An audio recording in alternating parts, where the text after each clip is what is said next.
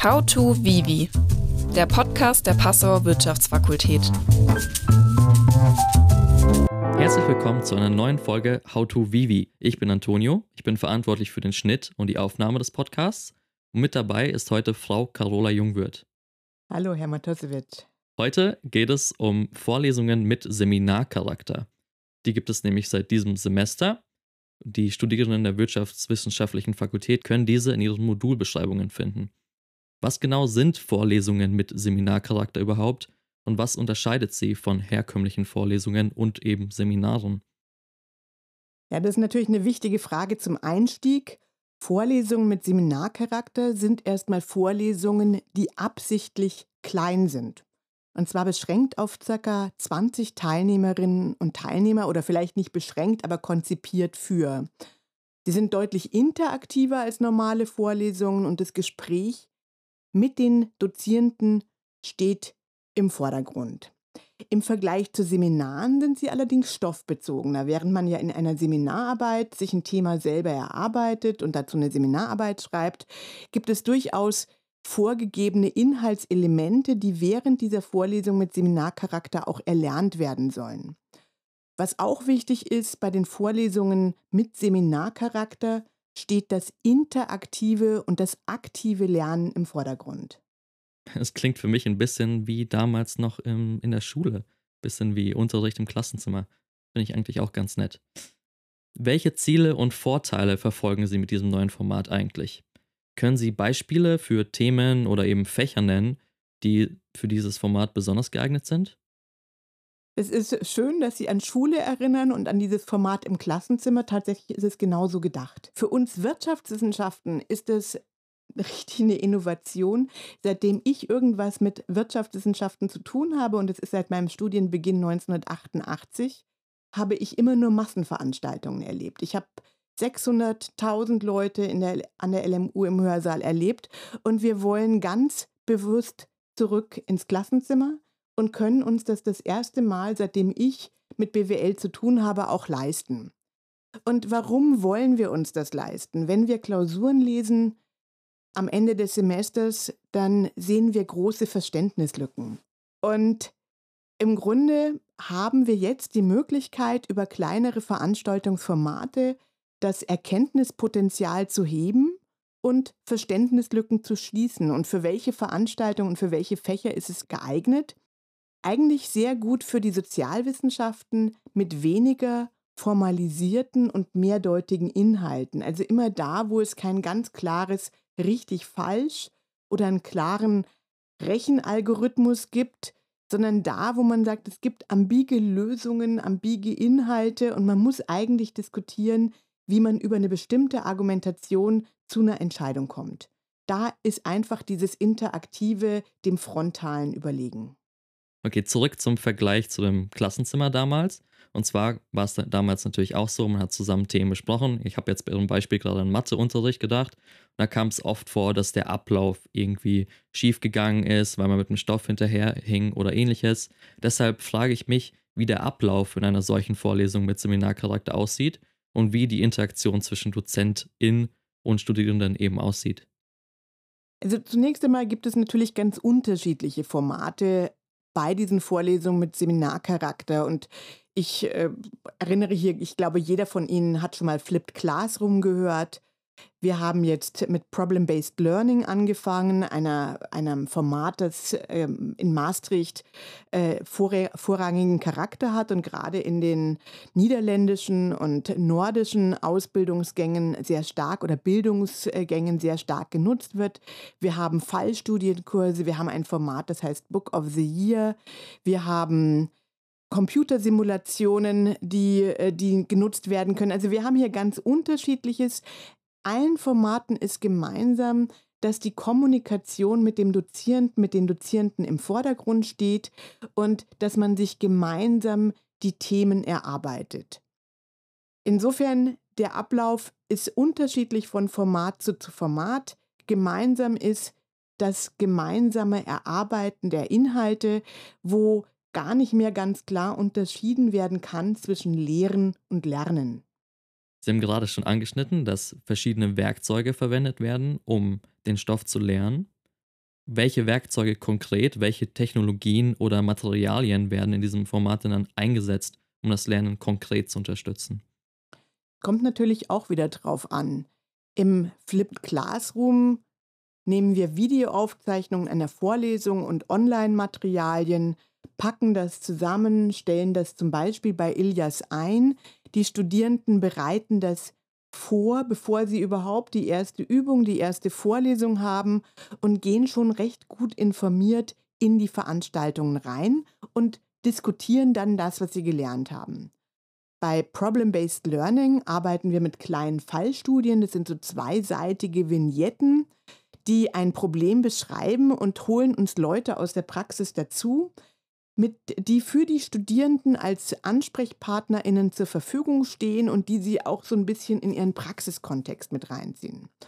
Bei klassischen Fallstudienkursen arbeiten wir mit großen Harvard Business Case Studies, wo es auch für die Dozierenden Lehrmaterialien gibt, an die sie sich relativ eng halten und äh, wo man ja relativ rechercheintensiv große Themen zu lösen versucht. Beim Book of the Year nehmen wir immer das Wirtschaftsbuch der New York Times des letzten Jahres und äh, besprechen das ausführlich. Ein Kollege von mir nimmt historische Bücher und äh, spricht darüber, um zu zeigen, dass es in den 70er Jahren in der Finanzwelt schon mal ganz ähnliche Szenarien gegeben hat, die sich heute eigentlich wiederholen. Und äh, dann haben wir noch diese Computersimulationen, wo man tatsächlich mit, einem, mit einer Software arbeitet und äh, diese Software reagiert auf die Entscheidungen von den Studierenden und zeichnet die Konsequenzen nach. Also es gibt hier sehr vielfältige, es gibt auch Puzzle-Möglichkeiten und ähnliches, aber ich denke, das sind so die gängigen äh, Materialien, die ich, die ich äh, hier vorgeführt habe. Sie hatten gerade schon erwähnt, dass Studierende sich dann auf die einzelnen Sitzungen beziehungsweise schon von Anfang an auf die erste Sitzung vorbereiten sollen. Wie soll ich mir das vorstellen? Das ist dann so wie Hausaufgaben, auch wie damals in der Schule. Ich kehre immer wieder zu diesem Beispiel zurück. Gibt es generell besondere Anforderungen an die Studierenden vor der Teilnahme an einer solchen Lehrveranstaltung oder wie läuft das dann eben? Es ist ganz klar, so eine Flipped Classroom-Veranstaltung macht überhaupt keinen Sinn, wenn ich den Stoff nicht vorher bearbeitet habe. Denn dann reden die anderen über irgendwas und ich weiß gar nicht woher. Auf der anderen Seite ist es quasi nur eine zeitliche Verlagerung. Statt es mir danach anzugucken und nachzubereiten, bereite ich es vor und mache quasi das Verarbeiten, Nachbereiten mit dem, mit dem Dozierenden und in der Gruppe. Für viele der anderen Veranstaltungen gilt erstmal, dass es eine ganz grundsätzliche Bereitschaft geben muss, in der Gruppe zu arbeiten. Und, das klingt vielleicht komisch, es muss auch eine ganz grundsätzliche Bereitschaft geben, mit der Lehrkraft zu sprechen. Also in den meisten Fällen braucht man gar keine besondere Vorbereitung, aber man braucht so eine Art Open Mind.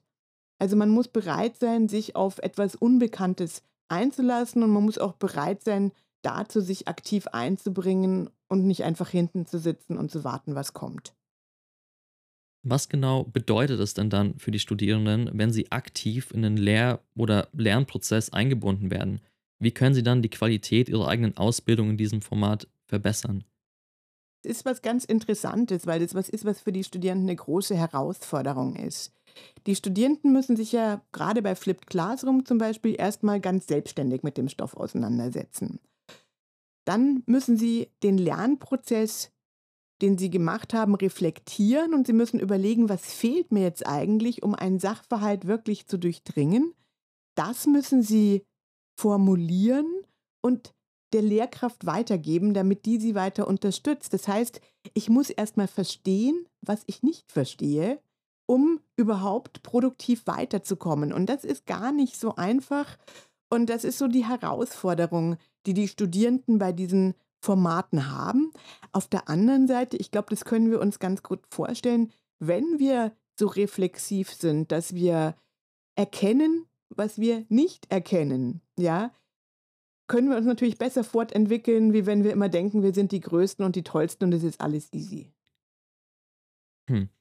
Dieses neue Lernformat ist neu an der Wirtschaftswissenschaftlichen Fakultät, aber dennoch frage ich mich, welche Erfahrungen Sie bisher mit diesem Format gemacht haben und vor allem welches Feedback bisher von den Studierenden an Sie zurückgekommen ist? Also ich glaube, wir arbeiten alle schon relativ lange mit interaktiven Formaten. Wir haben es bisher nur noch nicht ausgewiesen. Also wir haben diese Studierenden oder diese, diese ähm, Vorlesung mit Seminarcharakter, die hatten wir zumindest im Einzelnen schon länger, aber die Studierenden haben gar nicht von außen erkannt, ist das sowas.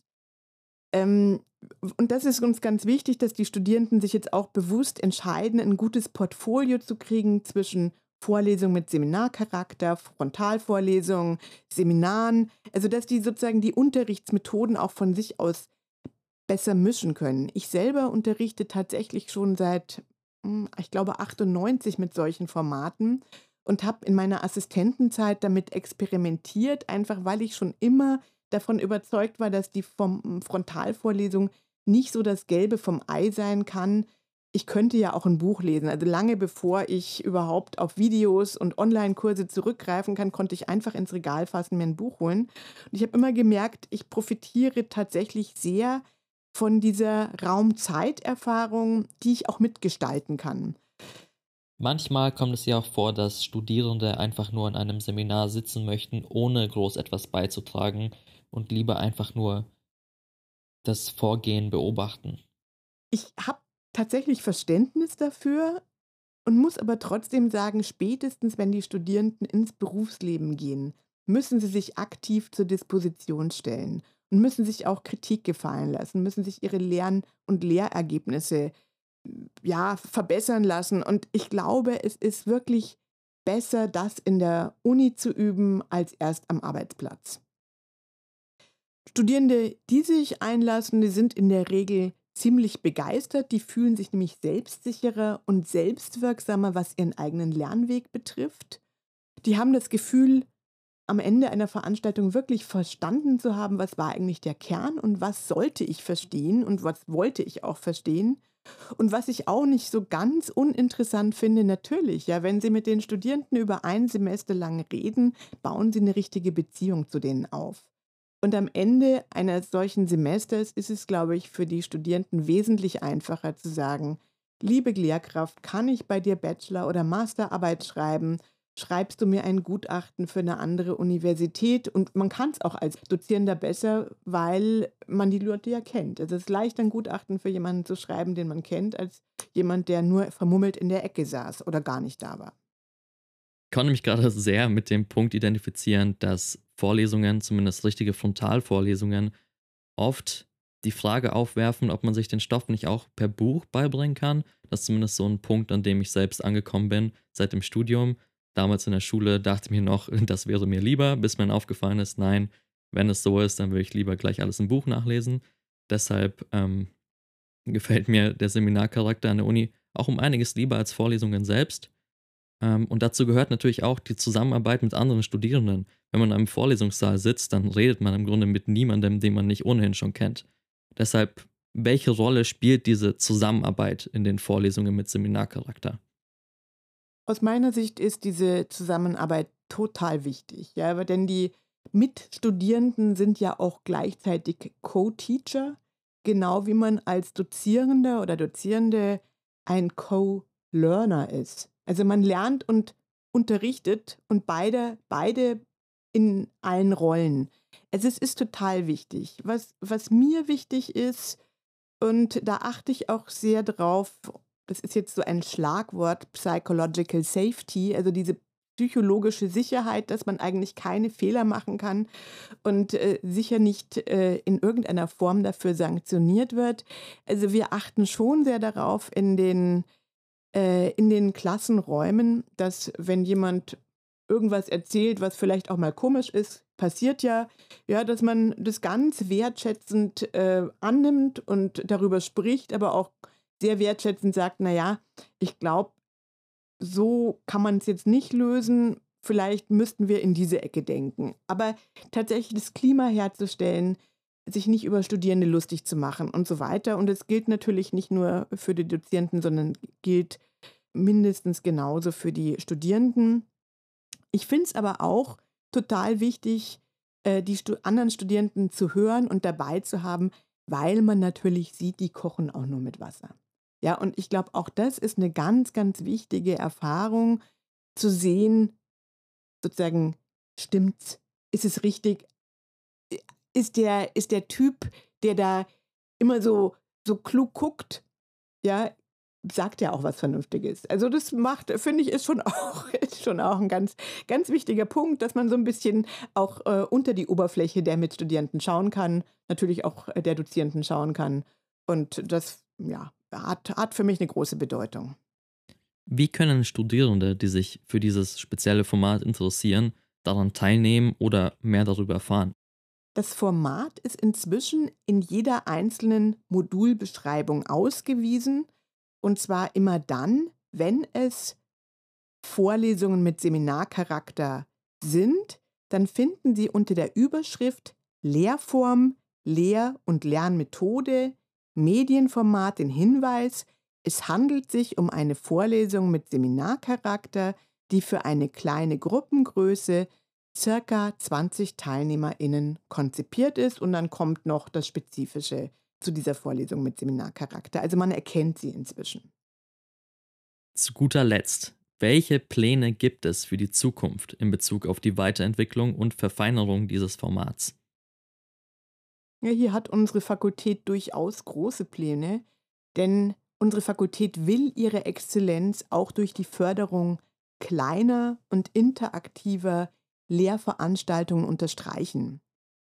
Und interessanterweise ist diese Tradition des Interaktiven und des Kleinen ja mit der Gründung 1978 uns ja quasi in die Wiege gelegt.